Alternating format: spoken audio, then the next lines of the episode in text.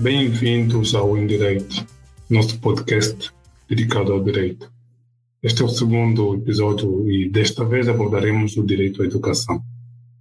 O meu convidado é Zacarias Jeremias, licenciado e mestrando em Direito. Ele é advogado e membro fundador da Associação dos Advogados Forenses. É professor há 23 anos, também membro do Conselho Consultivo do Ministério da Educação desde 2015 é ainda secretário nacional para os assuntos jurídicos e laborais da Federação dos Sindicatos dos Trabalhadores da Educação, Cultura, Desporto e Comunicação Social de Angola. E associado também à Central Sindical, União Nacional dos Trabalhadores Angolanos, abreviadamente mais conhecida por UNTA. É professor de Introdução ao Estudo do Direito, isto no segundo ciclo. Durante a nossa conversa, falamos sobre o direito constitucional à educação, sobre a gestão da escola pública, a promoção do ensino, o ensino privado, os desafios do, do exercício da atividade sindical e muito mais. Eu sou Cedric de Carvalho e desejo de uma boa escuta.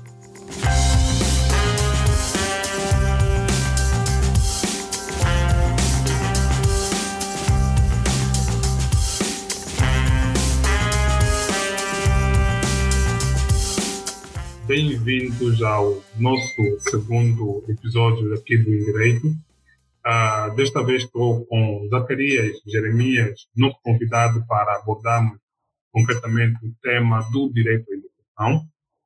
Uh, vamos aqui abordar muito em concreto a questão do dever do Estado. Não, nós falamos do direito à educação, mas aqui vamos nos ater ao dever do Estado, ter uma relação, uma abordagem também em torno do ensino privado. O nosso convidado, Zacarias Jeremias, é licenciado em mestrado em Direito, ah, como já ah, podemos fazer uma apresentação mais exaustiva, e nos últimos anos tem se destacado enquanto um dos defensores do direito à educação, visto que é um uh, acérrimo ativista nestas lides. Nós, no Indireito, ainda vamos continuar bastante focados na questão do direito, e por isso trouxemos aqui um jurista para abordar este tema, mas é um jurista que uh, também tem, como já referi, bastante experiência na questão sobre a educação. Celebrou-se no dia 28 de setembro o Dia Internacional ao Direito ao Saber. Né? Uh, vimos algumas manifestações relativamente a esta data, entretanto, não é uma data que é muito destacada no âmbito das celebrações. Eh, a própria Constituição angolana define como uma obrigação do Estado a promoção do ensino, nomeadamente no seu artigo 79, mas também é, prevê e determina que ao Estado, o Estado tem que, nesse caso, na, na, na qualidade de uh, garante, tem de assegurar o acesso universal ao ensino obrigatório gratuito. Isto, nomeadamente, no artigo 21, mais precisamente na sua linha G. Zacarias Jeremias, por favor, uh, bem-vindo a este nosso indireito. Desde já, nosso, nosso agradecimento por cá estar e eu gostaria de passar a palavra para as, as primeiras notas sobre este nosso tema. Obrigado, Cedric de Carvalho e os demais ouvintes do programa Em Direito e parabenizá-lo por essa iniciativa. Nós é que agradecemos desde já por nos ter convidado para podermos então eh, contribuir com o pouco saber que temos naturalmente eh, relativamente ao tema em apreço. Eh, falar de educação em Angola, nós na qualidade de ativista que somos e temos estado a acompanhar de forma minuciosa relativamente o direito ao acesso à educação que tem sido na verdade uma dor de cabeça enorme e nós, para além de professores que somos, estamos todos os dias nas salas de aulas, temos nos debatido frequentemente com os problemas de, eh, que têm a ver para além do acesso às próprias condições de trabalho, tanto dos professores como dos próprios estudantes que não encontram as condições adequadas para que tenham um ensino de qualidade, um ensino aceitável a nível da nossa República de Angola. Então, é, dizer que falar da educação em Angola é falar de um tema bastante importante, dali que nós dissemos que é, estão de parabéns por escolher também este tema. É, tem sido muito, mas muito complicado para nós, na qualidade de ativista que somos, para podermos então eh, abordar e poder trazer junto do executivo de quem de direito aquilo que são as pretensões que nós, tanto como educadores e como educando pretendemos que os nossos filhos tenham uma educação de qualidade. E maior parte das vezes temos sido mal compreendido em função das nossas ações que temos vindo a praticar. Infelizmente é assim que somos vistos. É, infelizmente. Uh, eu também, uh, já mais lá para frente, vamos também voltar a esta questão da mal compreensão do trabalho em prol do direito à educação que desenvolves com, com muitas pessoas. Também temos aqui essa questão anotada. Ah, ainda mesmo no âmbito do, do, Dia Internacional do Direito ao Saber, celebrado a semana passada, ah, pronto, agora aqui estamos a fazer uma gravação e precisa, e para ser mais preciso, estamos a nos referir ao dia 28 de setembro, esta data visa enaltecer o direito ao acesso à informação, né? o papo de toda a gente e as vantagens dos governos transparentes. Essa questão do direito do, do, dos governos transparentes está extremamente interligada com a questão do direito à informação e ao saber. Porque um, a educação é o acesso à informação, é o acesso ao saber, este direito ao saber. O que nós temos em Angola até o momento é, e aqui eu faço esta pergunta provocatória, embora, digamos só saibamos, aliás, saibamos, saibamos todas a resposta, é o governo estará a cumprir, o governo estará a ser transparente, dando o acesso à informação e ao saber em Angola? Bom, eh, na verdade não, não podemos, podemos dizer de forma clara e objetiva que não. Nós dissemos que não porque, além, para além dos artigos que acabou de mencionar, o 79 e o, o 21 na sua linha G, da Constituição da República de Angola. Recentemente, a lei de base também reforça essa ideia, que é a lei de base do sistema da educação. Ela prevê no seu artigo 11 o princípio da obrigatoriedade e da do acesso ao ensino. Ou seja, em Angola, segundo o que diz a lei, o ensino é obrigatório e gratuito. Então, o acesso ao ensino tem sido uma dor de cabeça bastante enorme aqui na República de Angola. Eh, nós vemos todos os dias, digo todos os anos, no momento em que há matrículas nas escolas, sobretudo as escolas técnicas médias têm sido uma dor de cabeça, porque os pais virou um costume aqui, virou um costume em que os pais preparam valores ao longo do ano letivo para poderem conseguir pagar uma vaga na escola pública, que é gratuita, por sinal, mas é preciso que os pais tenham de preparar um valor e pagar. As pessoas que têm é, acesso, ou seja, têm as vagas do sistema para que os nossos filhos possam ter o, o acesso a uma escola. Porque o que se compreende é que nas escolas privadas, porque os detentores das escolas privadas, maioritariamente, são os próprios dirigentes, aqueles que têm o poder de dar acesso à escola, são os mesmos que têm escolas privadas, então tem sido uma dor de cabeça ter o acesso à educação. Por isso que nós dissemos que o acesso à informação versus educação tem sido uma dor de cabeça enorme aqui nas nossas leis. Então, o que é que diz propriamente o princípio da gratuidade e obrigatoriedade? que eu colocar. Gostaria que falasse mais sobre o princípio da gratuidade. Pois, o princípio da gratuidade no ensino pressupõe dizer que eu, como pai, não devo eh, arcar com nenhuma despesa para que o meu filho tenha acesso à educação. E é preciso compreender que a mesma lei prevê a gratuidade no ensino apenas da iniciação até a sétima classe. E que até a nona classe, digo, significa dizer que no ensino médio a lei prevê de que o, a, a educação é comparticipada, ou seja, os pais comparticipam com a aquisição do material escolar. Mas o que nós temos estado a observar, este mesmo princípio da gratuidade, ele é, é visto, é, a lei prevê de uma forma ampla, para além da, do acesso à escola, o aluno tem direito à merenda escolar, tem direito aos manuais escolares na própria instituição. Então, mas o que se vê é que os livros são vendidos todos os dias nos mercados informais. E a nossa polícia, e eu digo de forma infeliz, tem estado a combater os vendedores, mas não combate quem os tira do local onde nunca deveriam ter saído para a rua. Então, dali como se diz na gíria, a corda arrebenta sempre do lado mais fraco. Porque aqui, para combater este, este dilema, é preciso ir atrás das pessoas que retiram os manuais de lá onde não deveriam sair para serem distribuídos de forma gratuita e para não para que eles não possam vir parar no mercado informal. Então, este é o princípio da gratuidade pressupõe isso, que eu devo colocar o meu filho numa instituição de ensino pública sem que tenha de arcar com algumas despesas.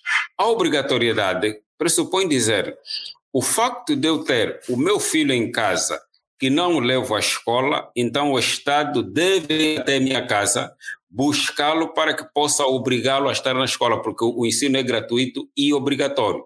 Então, dentro daquilo que é o princípio da obrigatoriedade, se eu, eu na qualidade de pai, não levar o meu filho à escola, então deve ser o Estado a usar os meios coercivos que o Estado tem para que possa então retirar o meu filho de casa ou da rua, porque não é o lugar onde ele deve estar, deve estar na escola.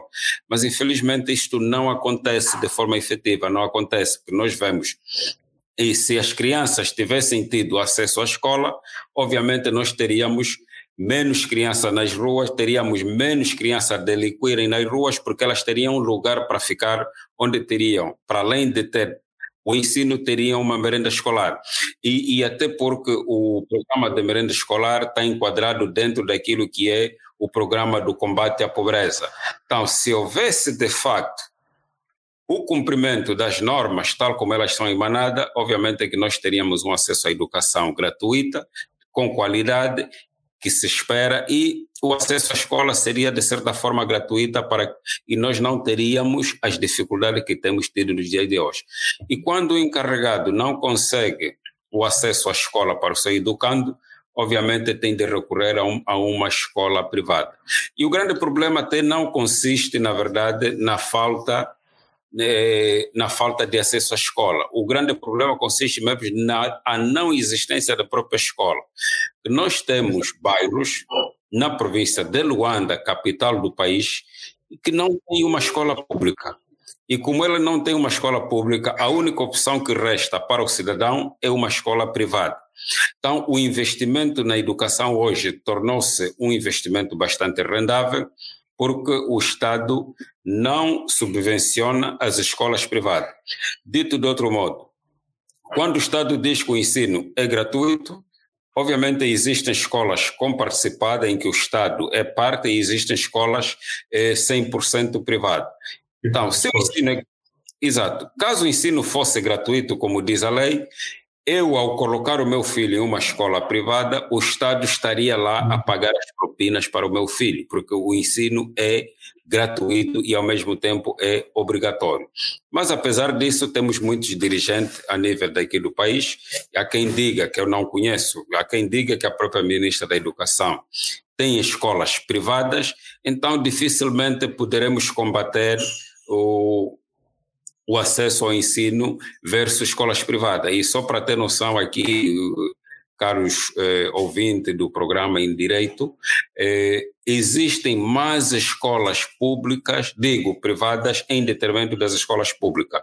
Eu vivo no município de Talatona e este município, só para terem noção, nós temos 39 escolas públicas contra 300 e 77 escolas privadas.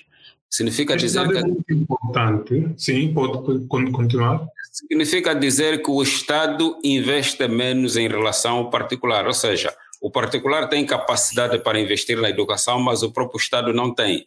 Que é um dilema bastante complexo, como é que um Estado não tem a possibilidade, não tem a capacidade de investir no setor tão importante como é a educação, mas temos o privado a investir de forma eh, a passar, inclusive, aquilo que... Quer dizer, o Estado exonerou para si, exonerou as suas...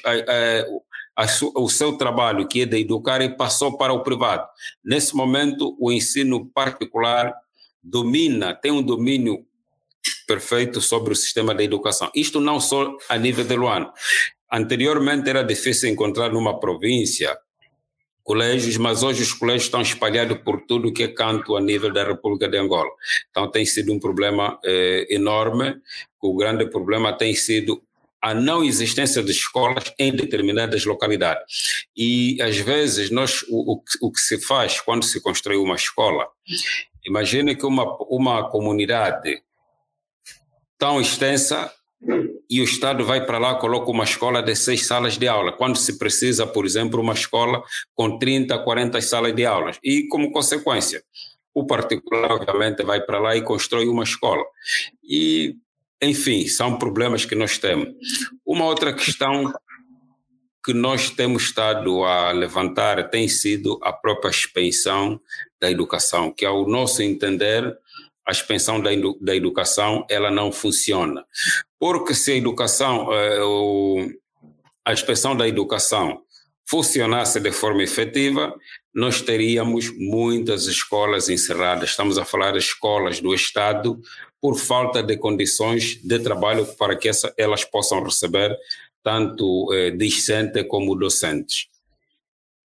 O, estamos a falar e falou muito bem sobre a questão da um, um, aqui um exemplo bastante interessante deu foi uh, se uh, uh, o, o, Estado assegura que todas as crianças, aqui estamos a focar nas crianças, têm de estar num, num sistema de ensino, mas os pais portam-se, nos casos em que são os pais a não levarem os filhos para a escola, caberia ao Estado a obrigação de ir atrás destes, destes pais, dessas famílias, destes encarregados de educação, responsabilizá-los um, e, ao mesmo tempo, criar condições para que uh, as crianças passassem a frequentar uh, as aulas.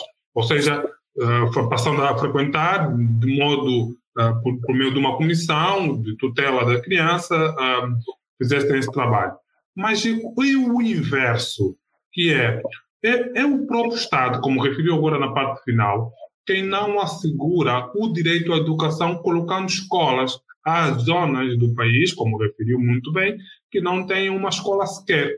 Ou seja, o Estado é quem não assegurou que se cumpra o direito à obrigação, ou seja, o seu, a sua obrigação enquanto Estado. Certo. A questão, o artigo, eu faço, faço essa ligação para, digamos, reforçar em termos de um, aqui a fundamentação legal, que é a própria Constituição, no artigo 75, prevê a responsabilização civil também do próprio Estado. Né? Quando o agente do Estado, e aqui podemos, podemos apontar um agente do Estado como sendo o Ministério da Educação, sendo ele quem tem a tutela para assegurar o direito à educação, não cumpre esta obrigação, o artigo 75 da Constituição prevê que há uma responsabilização deste ente, deste agente uh, não será, não seria um, obrigatório, necessário, eh, sobretudo agora na qualidade também de agente sindical, uh, despoletar uma ação judicial contra o Estado por não cumprir o seu dever constitucional? Pergunto uh, aqui. Perfeito. É uma pergunta provocatória, por acaso, e é pertinente de, de certa forma. É, realmente nós temos, temos essa qualidade e temos essa obrigação de intentar uma ação contra o Estado para que ele possa, então, deixar de se exonerar das suas responsabilidades e poder arcar com aquilo que são as consequências. Estamos a falar das consequências do poder. Quando alguém é, pretende atingir o poder tem de assumir as consequências que possam advir deste bem poder. Obviamente que nós já temos feito bastante, temos feito, e infelizmente, eh, como disse a, a partida na nossa abordagem, temos sido muito mal compreendidos porque quando nós partimos para uma ação contra o Estado que venha a ser de forma rígida, somos vistos como opositores, somos vistos como membros da oposição e não como membros da sociedade civil. Apesar de nós não termos, eh, não temos militância partidária, que é para não sermos confundidos, mas quando nós reivindicamos os direitos à educação, o acesso ao ensino, temos sido mal vistos e temos sido mal compreendidos. O, o, sindicato, de certa forma, tem esse poder e deve eh, deve intentar ações, de, de, certa forma, contra o Estado. Nós temos estado a acompanhar, só para dar um exemplo, o, o movimento de estudante angolano, liderado pelo meu amigo e assim que o Trato Teixeira, tem feito um trabalho, exato, tem feito um trabalho bastante exaustivo e esse trabalho também tem lhes custado bastante eh, têm corrido vários riscos, têm corrido várias perseguições, têm sofrido bastante, tal como nós, em função das suas reivindicações. Quando o movimento de estudantes aparece em ruas para reivindicar a, fa a falta de eh, vagas nas escolas públicas, a falta de carteiras, a falta de material didático, eh, quando eles escrevem para o governo provincial no sentido de reivindicar os seus direitos, tem sido, eh, como se diz na gira, tem sido barrado. Porque em Angola, na verdade, a manifestação só é bem-vinda quando é um partido no poder que venha então a, a solicitar uma manifestação. Ali sim, todas as forças da ordem estariam na rua para fazer cobertura do, da atividade. Mas quando é um movimento estudantil, um movimento sindical, a questão é diferente. Falando dos tribunais, é uma outra dor de cabeça, porque a justiça, cá entre nós, em nossas lidas, a justiça tem sido um outro problema. É, a partida, uma ação civil contra o Estado, para poder responsabilizá-lo sobre as suas responsabilidades, ela pode levar cinco ou mais anos. Pode levar cinco a dez anos. E uma ação que leva dez anos é uma ação que até de certa forma pode prescrever aquilo que são as nossas intenções, as nossas, as, os nossos ideais. Imagine como um, uma ação que leva 5 a 10 anos, é uma criança que começou a iniciação, está no ensino médio, se calhar já está no, no ensino universitário. Então tem sido muito difícil, porque a própria justiça é, é bastante morosa, é bastante morosa, sobretudo no que diz respeito ao, ao aspecto é, civil e as ações, e, e só para ter noção aqui, sei que o, uma ação de reconhecimento da união de, de facto por morte ou por ruptura pode levar cinco anos. Então, é, é, é, muito complicado e tentar uma ação contra o Estado porque as ações contra o Estado são meramente politizadas e dali que nós temos tido as dificuldades. As ações mais simples e visível que nós temos estado a, a prosseguir são as, as reivindicações, as greves e reivindicações que nós temos feito. E, se, como sabe, recentemente foi remetido um caderno reivindicativo para o Executivo e esse mesmo caderno foi eh, recebido por Sua Excelência Presidente da República para que pudéssemos obrigar não só o salário base, mas também as condições de trabalho, porque eh, do caderno existem vários pontos e um dos pontos fundamentais tem a ver mesmo com a falta de instituições escolares, a própria manutenção dos estabelecimentos escolares, porque não basta construirmos escolas, erguermos várias escolas e não fazer a manutenção. Nós temos escolas que existem há mais de 10, 20 anos que não têm sequer uma verba para que elas possam ser alvo de manutenção. Então, dali que nós temos tido essa dificuldade. A nível da centralidade de Quilamba, que é uma cidade que existe apenas há pouco menos de 10 anos, Sim, as escolas, exato, as escolas da centralidade do Quilamba hoje também estão a deteriorar-se. Por quê? Porque elas não têm sido alvo de manutenção. E o que que acontece? Os diretores da escola têm usado os espaços de lazer para os alunos, como é o caso do ginásio, é o caso do, dos campos de, de futebol, têm sido arrendados, os alunos são relegados para os demais campos, não têm acesso a esses lugares, porque a direção da escola procura rentabilizar esses espaços com o objetivo de obter alguma verba no sentido de fazer a manutenção. Presumimos que esta seja a finalidade. Não sabemos qual é a finalidade real. Esta é a Esperemos que pelo menos direcionem o, dinheiro para manutenção, não seja para privado. Exato. Se passares hoje a uma escola do Quilamba, é, é triste o cenário que pode, podes vir a encontrar, porque é uma escola nova, uma escola nova e, em alguns casos também, os próprios gestores escolares que têm sido escolhidos a dedos, alguns não por competência, mas por militância partidária, são, são-lhes dado uma direção de escola. Se for um bom dirigente no partido, automaticamente passa a ser um dirigente escolar. Esse tem sido outro problema, porque aquele cidadão que apresenta eh, uma militância efetiva, que está sempre no partido, cumpre aquele indivíduo que diz sempre sim, sim, nunca diz não. É um bom militante e, por ser um bom militante, lhe é atribuído uma escola para dirigir, então temos esse problema. E ali as pessoas dificilmente são exoneradas dos cargos, porque os cargos vêm de cima, vêm do partido para a função pública. Esse é o grande problema que nós temos com os nossos gestores escolares. Pese embora que sublinha-se que temos alguns, alguns dirigentes escolares que têm tido, eh, têm tido uma gestão de qualidade, então nós pensamos que esses têm sido os grandes dilemas, os grandes problemas que nós temos a nível do setor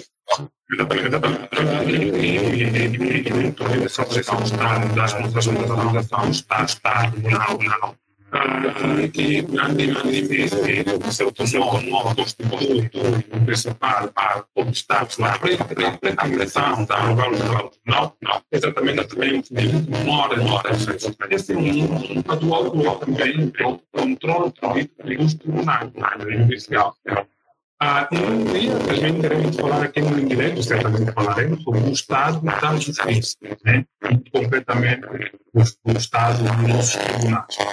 Um, eu queria também a questão, porque nós estamos aqui a debater, a falar um pouquinho sobre a questão do direito à educação, estamos a falar do direito à educação que temos, ou seja, a educação angolana que temos, que é bastante uh, precária em termos de qualidade, mas ainda estamos a abordar só esta, porque depois também temos a questão da qualidade da educação que é ministrada nas nossas escolas, que também é muito, de, é muito deficitária, mas não é agora este o tema, uh, porque é aquilo que podemos dizer, né? nós nem sequer, a, a nossa criança, as nossas crianças, mas do modo geral, nós, vamos lá, nem sequer estamos a ter acesso ao direito à educação que temos, quando é que vamos começar a debater o direito à qualidade da educação sim, sim, que temos. Né?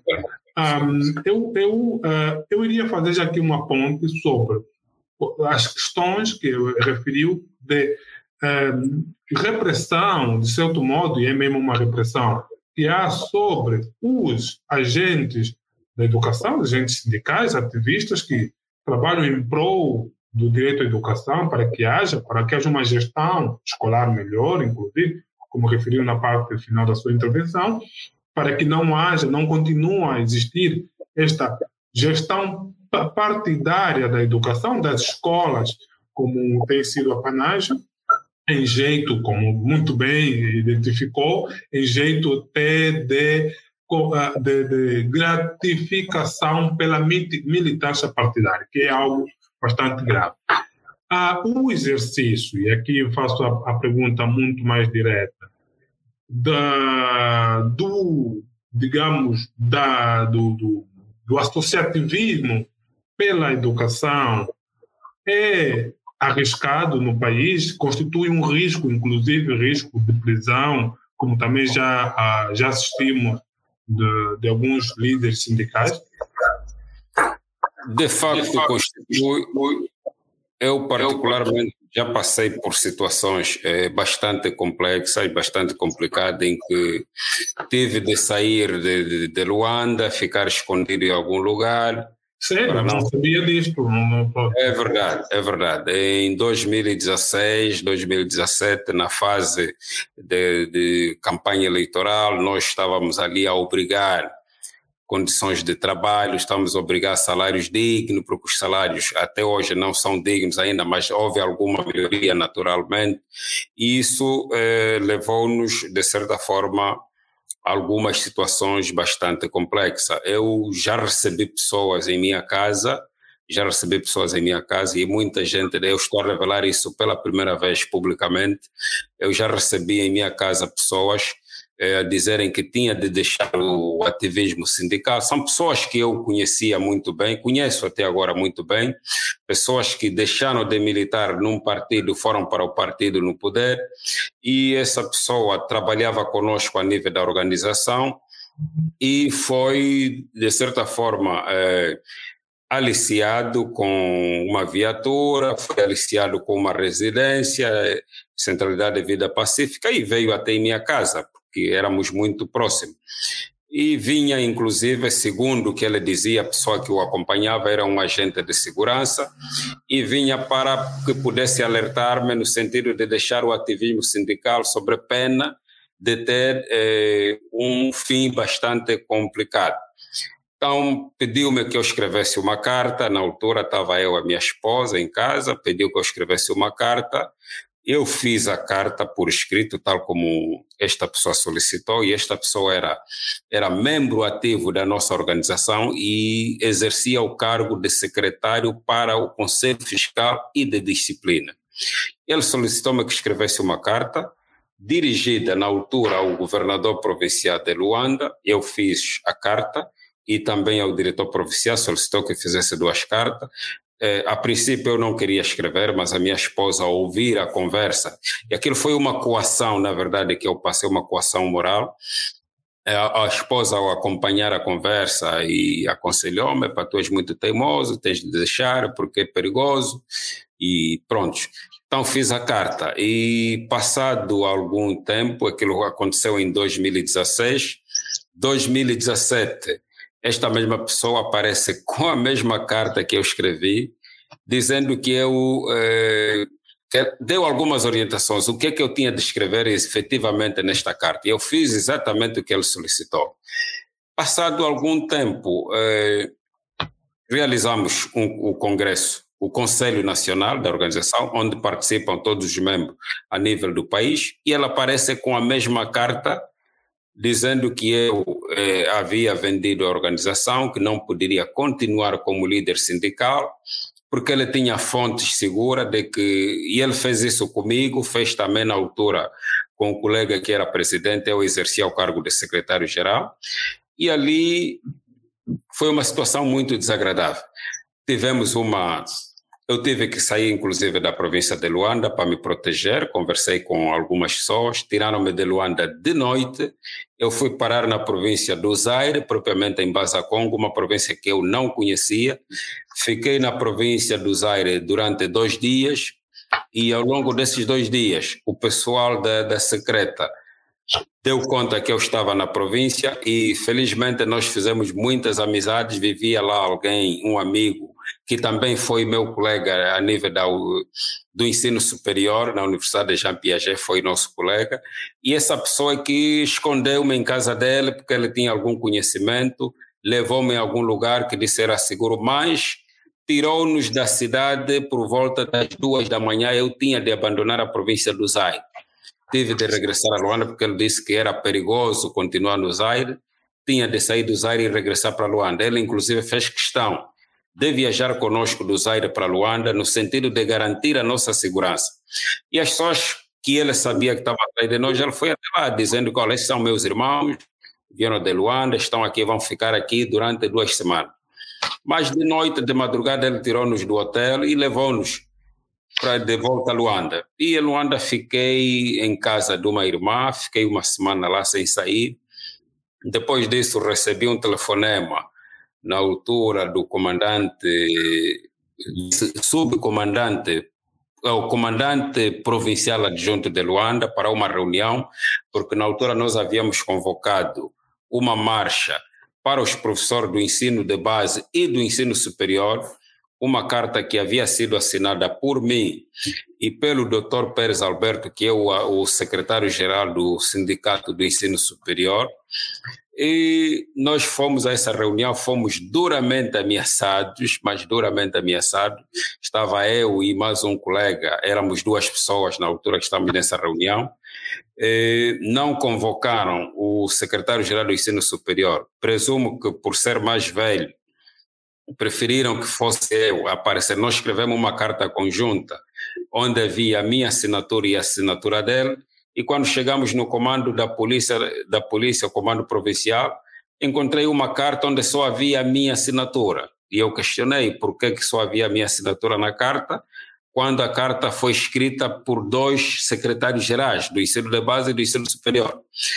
E tivemos ameaças muito fortes, porque aquilo foi numa sexta-feira, no dia seguinte tinha de acontecer a marcha dos professores, e tivemos de inviabilizar a marcha no mesmo dia para não corrermos determinado risco. E uma das questões que eu me lembro até hoje que me foi dito, e aqui faço as palavras dessas pessoas dizendo o seguinte: Senhor Zacarias Jeremias, amanhã, se caso a marcha sair e houver algum problema, o senhor será responsabilizado.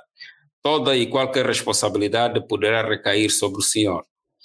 Eu tive de manter a calma e, por simplesmente responder, eu estou a exercer um cargo sindical e a responsabilidade não é do Zacarias, mas sim é da organização. Eu sou apenas o líder e assino nesta qualidade, por um lado. E por outra, eu não aceito essa carta porque esta carta é, é falsa.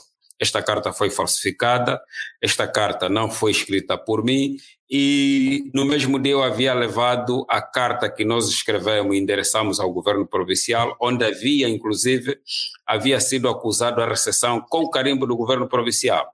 E porque eles diziam que a carta vinha do governo provincial, e nós dissemos que, e eu dizia que não aceitaria aquela carta, porque a carta não é real, não é séria e esta carta é falsa. Tanto eu como o Dr. Pérez, que ele depois apareceu na reunião, havia sido impedido de entrar na sala de reuniões, ele teve de se impor, dizendo que era parte da reunião, não poderia permitir que nós estivéssemos na sala de reuniões sem a presença dele, porque ele é parte daquele encontro, e foi assim que ele entrou na sala de reuniões. E quando entrou, ficou também surpreso com a carta que ele encontrou, também revidou de que aquela carta não era nossa, havia trazido também uma cópia da carta que ele tinha em mão, exibiu a carta aos comandantes que lá se faziam presente. Eu nunca estive na minha vida perante tantos comandantes, tanta polícia, altas patentes como naquele dia. Então foi uma situação de terror para nós. Eh, não ficamos detidos, na verdade, naquele dia, mas nos sentimos bastante intimidados. E no dia seguinte tivemos de sair das nossas casas para o o largo eh, onde seria a partida da marcha aqui no cemitério da Santana, que a intenção era chegar até o largo 1 de maio. Havíamos mobilizado o maior número de professores, mas tivemos de ficar lá para poder desmobilizar a marcha que já havia sido marcada. Então, este é só um dos episódios que nós, que eu já tive particularmente, para não falar de outras situações que nós vivemos a nível do E este exemplo que aconteceu contigo e falas na primeira pessoa, e isto é muito importante, estará e aconteceu já com vários outros líderes sindicais, associados, simples associados, até sem responsabilidades eh, de direção também. Uh, Lembro-me do uh, líder sindical na Willa, que chegou a estar a responder processos durante muito tempo, não sei em que pé está a situação, ou seja, há aqui uma série de violações, ameaças a várias, vários direitos e liberdades constitucionais, nomeadamente a liberdade sindical prevista no artigo 50, Exato. E até, nesse caso, como referiste, do caso em que estiveste diante da polícia com ameaça e tudo, está aqui diante de uma ameaça ao direito à integridade física previsto no artigo 31. Há vários, há vários casos destes há professores que foram agredidos mesmo, nesse caso em concreto, foram violados o seu direito à integridade física. Uh, é, de facto, respondendo agora, uh, como já acabaste respondendo e eu apenas enfatizo, é de facto uma, digamos, uma, um, um ativismo de alto risco no país.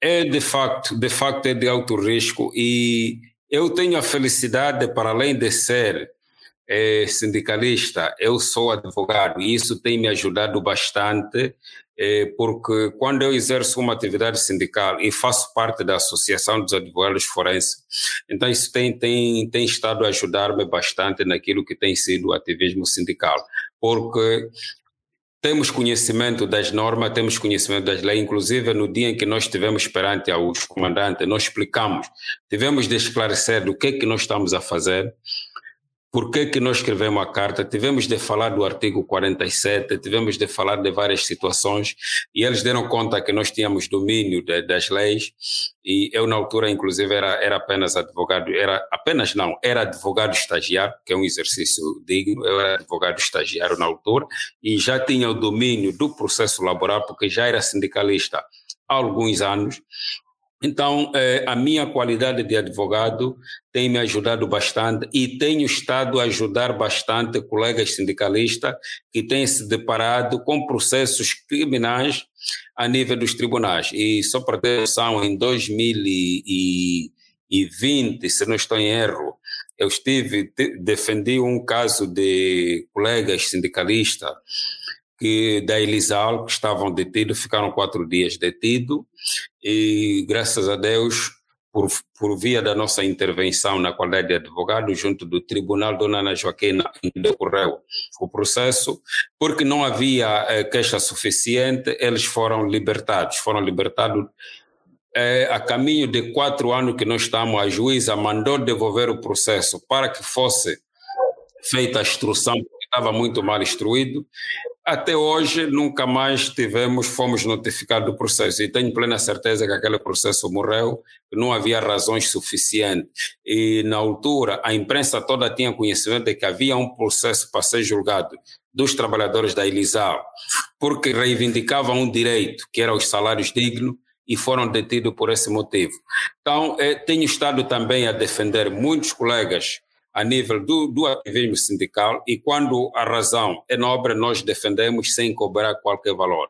E nós nos entregamos a essa causa e sempre que há um colega sindicalista, há um colega eh, advogado, qualquer situação, um ativista social, nós, de certa forma, nos oferecemos na qualidade de advogado que somos para defendê-los, que são eh, direitos liberdades e garantias fundamentais que têm sido violados, então nós sempre estamos presentes para ajudar qualquer que seja o colega que esteja metido em um problema desta natureza. Isso também tem nos trazido, de certa forma, eh, algumas situações eh, em que temos sido mal vistos por esse motivo, mas é o trabalho que nós nos propusemos a exercer e vamos continuar a fazê-lo, de certa forma, pese, vamos continuar a fazê-lo até onde a gente puder e vamos continuar. Enquanto estivermos em vida, nós vamos continuar a fazer o nosso trabalho de ativismo sindical e não vamos parar. Exatamente. É um trabalho nobre, de certa forma.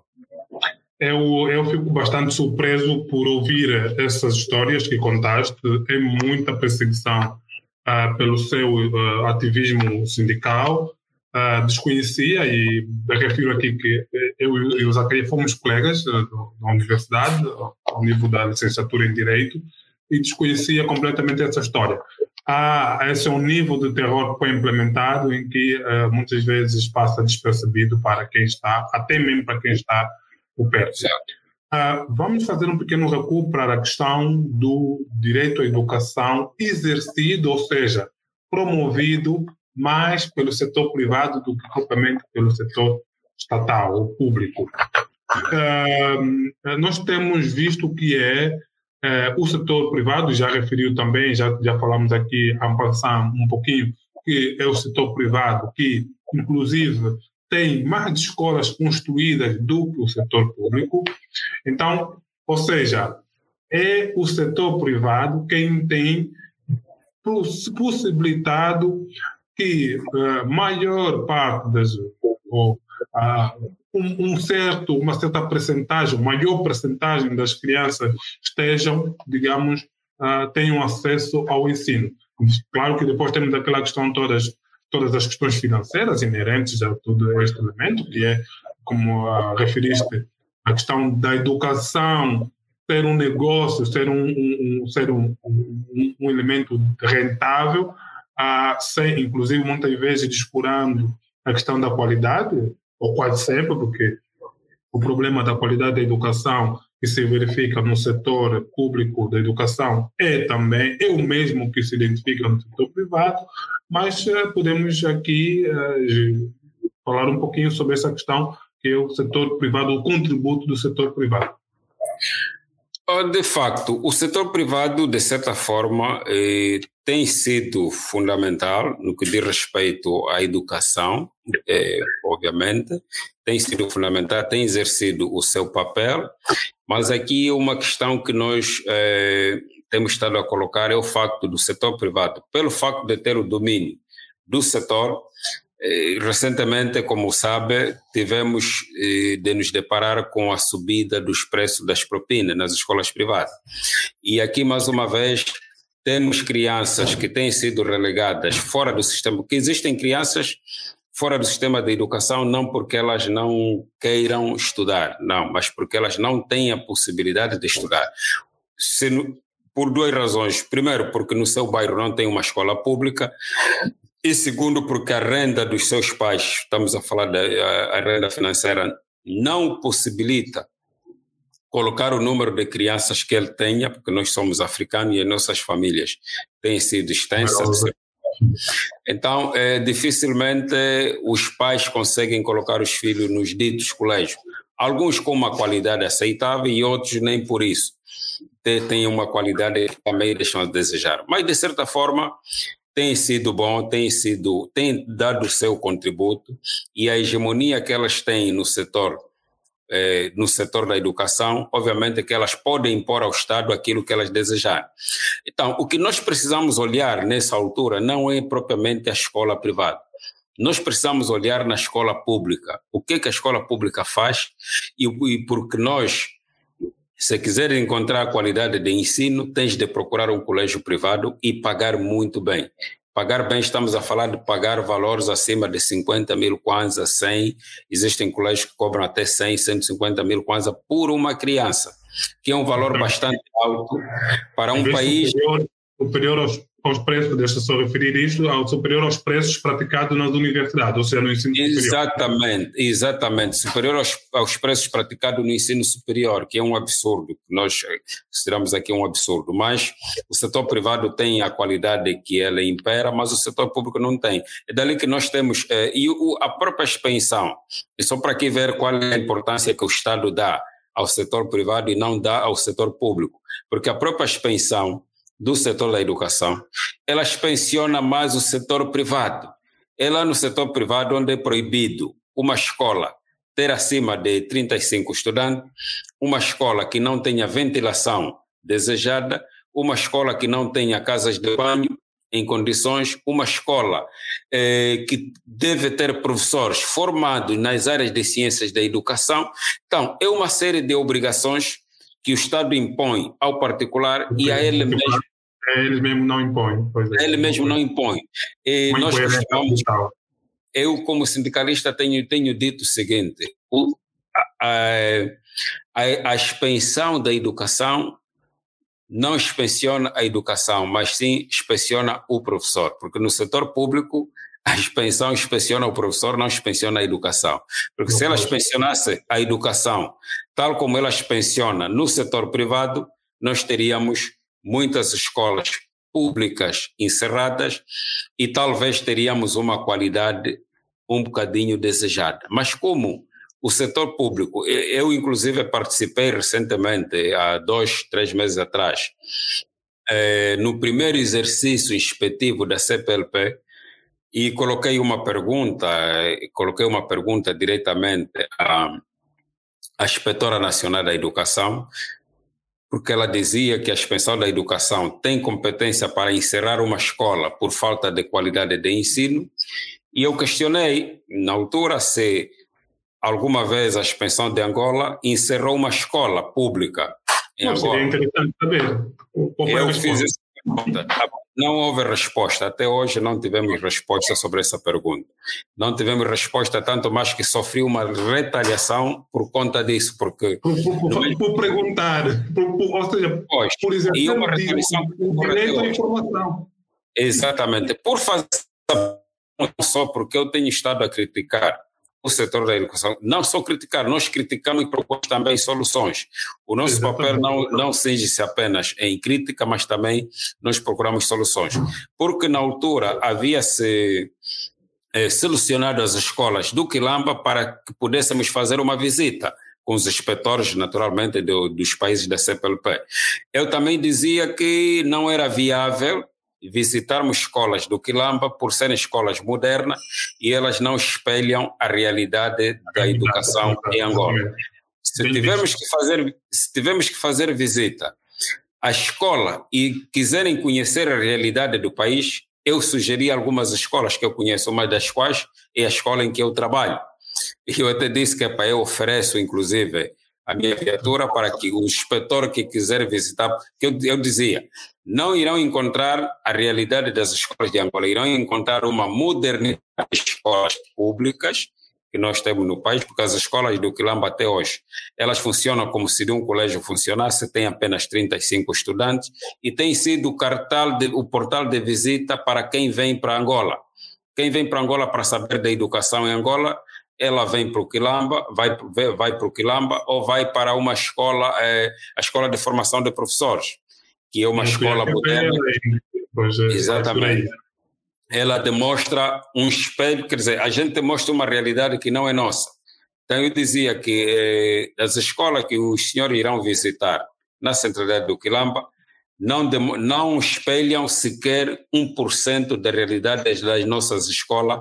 Eh, estou a falar da capital do país, para não falar de uma escola que se encontra no Mochico, eh, no Amos, Laje, no Longonjo, ali na, na Willa e por aí fora. Na zona recôndita, onde o professor tem de atravessar com uma canoa para poder conseguir lecionar, onde os alunos têm de atravessar com uma canoa, os professores têm de passar o dia todo lá, têm de ficar a semana toda, porque o acesso para chegar até, até a instituição, que ela fica às vezes das dos centros da localidade para a escola, pode levar ali uns eh, 200 100, 200 ou 300 quilômetros. Então, a escola privada tem aquilo que a escola pública não tem.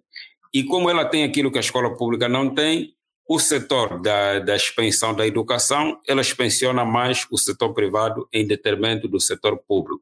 E eu dizia mais, devemos fiscalizar-nos primeiro a nós mesmos, para depois fiscalizarmos a, a casa do vizinho, que é o colégio. Se nós não fiscalizarmos a educação do Estado, então não podemos estar atrás da educação privada a pedir qualidade quando nós não oferecemos a qualidade que nós imperamos aos outros. Isso fez com que eu, a nível do concurso que foi realizado, a própria inspetora da educação, e eu já fiz essa denúncia, fiz uma carta dirigida à senhora ministra para que se possa corrigir esse, esse facto, ficou com, meu, com os meus documentos guardados, não fui promovido, como, como era de direito, eu tinha de ser promovido do sexto para o terceiro grau pelo tempo de serviço que tenho, mas não fui promovido por falar apenas uma verdade. Mas eu chamei eh, atenção e eu dizia que iria levar o caso a juízo. Não levei até ao preciso momento porque comunicaram-me de que o caso está a ser dado o devido tratamento. Bom, vamos esperar que seja dado o devido tratamento, mas nós temos de falar aquilo que é a verdade, porque se a gente tiver que fingir determinados factos que não são verdadeiros, obviamente estaríamos a deixaríamos de ser o que nós somos, o sindicalismo. Nós somos os fiscalizadores da própria educação. Nós somos os inspetores reais da educação, porque nós vimos aquilo que os outros não veem, que têm o dever de, de ver a realidade das nossas escolas. Exatamente, exatamente. Um, eu, nós estamos já aqui mesmo a terminar, já estamos quase uma hora de conversa e está muito boa. Um, mas eu queria que terminássemos falando sobre a questão do hoje, né? A questão, a Angola continua a cabimentar uh, um, para, para a educação um, um, valor muito abaixo do recomendado pela Unesco. Né? A Unesco recomenda que seja no mínimo 20%, e Angola só está, pelo que, pelo que sei das últimas contas, só está a cabimentar 6,7% para a educação. Corrija-me se estiver errado. Ah, em África, ah, a República Democrática do Congo é o país que está mais bem cotado nesta matéria, porque atribui 18%. Aliás, pouco, pouco, se, pouco, pouco se fala sobre a qualidade da educação na RDC, mas é, é dos países africanos com um nível de educação elevadíssimo, com uma qualidade invejável. Né? Temos, uh, tem, tem tido, aliás, um dos nobres, que recentemente, penso que foi o doutor Denis Mukenji, é exatamente uh, congolês. E trabalha no Congo, continua no Congo lá a fazer o seu trabalho, isso no âmbito da saúde, da saúde médico, uh, ginecologista. Uh, a solução, porque aqui também temos esta questão que fomos, que fomos referindo aqui, vimos no, no, durante a nossa conversa. Passa por, a solução, digo, repito, passa por aumentar a cabimentação orçamental, neste caso, quem sabe chegar aos 20%, ou lá perto, 15%, eh, quem sabe 18% para igualar pelo menos o nosso vizinho do Congo. Mas será que mesmo os atuais 6,7% têm eh, sido, digamos, eh, possíveis de verificar a sua implementação na prática? O que eu quero aqui é é, claro que está aqui subjacente a questão da corrupção, o desvio dos fundos. Mas é, será que é, dos 6,7% que estão constantemente, então, estão constantemente a ser desviados do, do, do, digamos, das escolas, será que chegamos aos 20%, mesmo que chegássemos aos 20%, mas continuássemos com os mesmos problemas de falta de transparência, falta de prestação de contas, uh, seria a solução?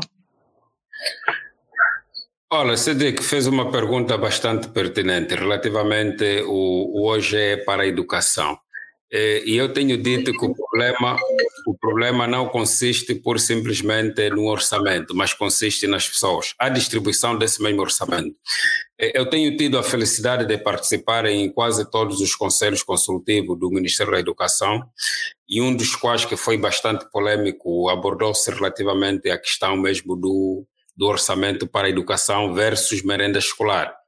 E falo disso porque neste encontro eu, inclusive, eh, eu sou muito direito, sou muito prático na minha abordagem quando estou em, em fóruns desta natureza.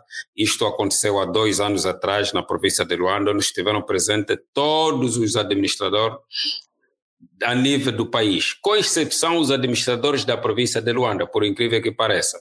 É, a atividade decorreu em Luanda, a ministra da Educação convidou os administradores municipais porque o tema era a merenda escolar. O que, que acontece com a merenda escolar? E eu dizia neste encontro, e foi assim dito de viva voz, de que a educação é o setor onde todo mundo que está na administração pública retira dinheiro para o seu bolso. E dizia mais: uh, a merenda escolar tem sido negócio dos administradores municipais. E eu disse isto na, no, no, no Conselho Consultivo e os administradores, inclusive, proferiram algumas ameaças contra mim, dizendo que o senhor tem de provar o que está a dizer, o senhor sindicalista está a fazer uma acusação muito séria, tem de provar. E eu provei. Dizia o seguinte: o senhor está a fazer aqui algum alarido. O, o problema não está na cabimentação que se dá para a merenda escolar ou para a educação, mas o problema está na sua distribuição. Porque as verbas da merenda escolar, elas vêm do mate, há muita gente que não tem domínio como é que ela funciona. Ela sai do mate, eh, ou seja, do orçamento do Estado para o MAT. O MAT manda para os governos provinciais, o governo provincial manda para a administração municipal e a administração é que faz a gestão. E há muita gente que pensa que a merenda escolar é gerida pela própria educação, erradamente. Quem faz, lógico, é? quem faz gestão da merenda escolar é a administração municipal. E quem fiscaliza a merenda escolar é a administração municipal. Ou seja, a administração municipal faz distribuição da merenda escolar e também faz a fiscalização. As empresas que fazem a distribuição da merenda escolar não há um critério de seleção, não há um critério de concurso público para que essa, elas possam distribuir. Eu sou amigo do Cedric, sou diretor, eh, administrador municipal e sei que o município irá receber uma cabimentação para a merenda escolar e convido o Cedric a criar uma empresa. O Cedric vai criar uma empresa e eu, como administração, fiscalizo a atividade do meu amigo Cedric que está a distribuir a merenda escolar. Consequência, é uma merenda escolar que é, de certa forma, desumana que se dá às nossas crianças. Então, o problema não está é, no orçamento, são 6,7%. Podemos chegar aos 20%, mas enquanto não mudarmos a mentalidade das pessoas, a educação não irá melhorar.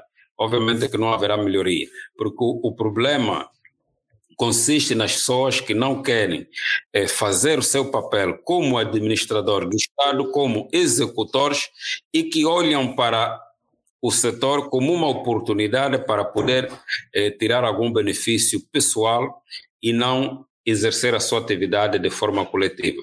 Então, o, o, o problema não está propriamente no orçamento, porque os 6,7%, se porventura tivessem sido atribuídos de forma efetiva para o setor da educação e nós sempre defendemos que a cabimentação financeira da educação deveria ser gerida pela educação. Deveria ser a educação a contratar empresas para construir escolas, deveria ser a educação a contratar empresas para fazer gestão da merenda escolar, sucessivamente. Nós, como sindicato, temos uma cozinha, eh, cozinha comunitária em que nós distribuímos merenda escolar nas escolas na província da Huila. E é possível fazermos isso com produtos nacionais, não, não distribuímos eh, bolacha, sumo, dos pacotes, como se diz ali na gira. Nós distribuímos merenda escolar com qualidade. E hoje o município de Cacoaco, a nível da província de Luanda, que eu não tenho certeza porque nunca vi, dizem que oferece, eh, que chamam alimentação escolar. Se for o caso, pronto, parabéns. Eu não posso afirmar de forma certa porque nunca, nunca tive acesso a esta. Algumas pessoas dizem que realmente tem sido feita essa distribuição. Então, o grande problema consiste é esse. É preciso mudar a mentalidade das pessoas, é preciso que as pessoas estejam nos cargos por competência e não por conveniência para que elas possam olhar o setor com a maior responsabilidade que se impere. Mas quando as pessoas não estão no setor por conveniência, porque para ser administrador municipal tu tens de ser alguém ligado ao partido no poder, e é o partido no poder que vai nomear o diretor da escola, então o orçamento nunca chega. Nós temos, eh, existem escolas que naquela altura eram cabimentadas e recebiam uma verba do Estado para a manutenção da escola e os diretores passavam a vida a viajar. Os diretores passavam a vida a viajar porque eh, ele assinava uma folha em que o, a cabimentação pressupunha dizer receber, por exemplo, 3 milhões e ele, e ele recebia 1 milhão e 500 o fiscalizador, obviamente, não irá fiscalizá-lo porque também ficou com a parte do dinheiro. Então, esse é o grande problema. Não basta nós termos eh, que aumentar no orçamento do Estado para a educação quando as pessoas não mudarem de comportamento. Porque se não houver mudança de comportamento, obviamente não teremos um ensino de qualidade. Porque o ensino que se requer e o ensino que se pretende não depende somente no orçamento do Estado. E aqui, a título de exemplo, a quanto da campanha eleitoral do atual presidente da República, presidente João Manuel Gonçalves Lourenço, dizia ele de que a educação é o setor mais importante do país e que poderia aumentar do OGE para 20% o setor da educação. Obviamente que aumentou o necessário, em nosso entender, não mas o aumento que foi feito foi bastante significativo. Eu digo significativo porque dos três 1,7% que depois foi para 3 e hoje temos 6,7 praticamente fez eh, dobrou o valor do, do, do, do, exato. Então se dobrou, se nós tínhamos 1,7% e era possível a educação caminhar como ela caminhava de forma titubeante e hoje temos o dobro e continuamos na mesma, então dali que nós estamos a dizer que não basta aumentar o orçamento, o que interessa é mudar a qualidade das pessoas. E é preciso que haja um tempo em que cada um deve exercer o seu cargo de direção e chefia. E é preciso que haja uma fiscalização eficaz e efetiva pelos órgãos do Estado, sobretudo a Inspeção Geral do Estado, a IGAI, porque a IGAI não precisa simplesmente fiscalizar as provas, as folhas de prova, fiscalizar. E, e, e, uma coisa que nós temos visto, o porquê que nós. Eu tenho dado um exemplo muito prático. Por que, que hoje as nossas viaturas nós não, não temos dificuldade, não compramos combustível eh, nas ruas, no mercado informal. Nós não compramos eh, combustível no mercado informal porque o número de bombas de abastecimento de combustível aumentou. E por ter aumentado o número de bombas, não temos necessidade de procurar combustível na, na, na, no mercado informal. Obviamente, do mesmo modo que se aumentarem o número de escolas e fazerem a manutenção escolar de forma efetiva, porque existem quadros mais do que suficientes, todos os anos são formados professores, e esses professores estão de desemprego, então se construirmos mais escola, obviamente que teremos crianças, é possível sim tirarmos as crianças fora do sistema de ensino. Fidel Castro, quando decidiu erradicar o analfabetismo, não construiu escolas, por simplesmente transformou armazéns, transformou casas em instituição escolar e todo mundo foi feito como um alfabetizador. E ali conseguiu erradicar o analfabetismo no seu país. E a quando do encontro das pessoas da educação, que dizia há pouco tempo, é, só para que ter noção, o, o país que está melhor posicionado a nível da CPLP é Cabo Verde. Cabo Verde tem 1% o nível de analfabetismo. Em detrimento, Angola não disse qual é a percentagem que tem, e, mas acredito que estamos acima dos 30% nessa altura. É, Portugal, em, em, termos dos PALOP, é, do, dos PALOP, digo, não da CPLP, e aqui erradamente está a dos mas sim é a CPLP. A nível da CPLP, Cabo Verde está em segundo lugar, superou inclusive o Brasil.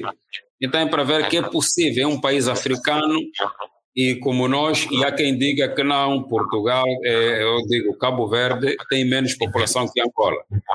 Cabo Verde também tem menos recursos que Angola, então é preciso olhar nesse Tem menos recursos que Angola. E o recurso Cabo Verde tem o recurso humano.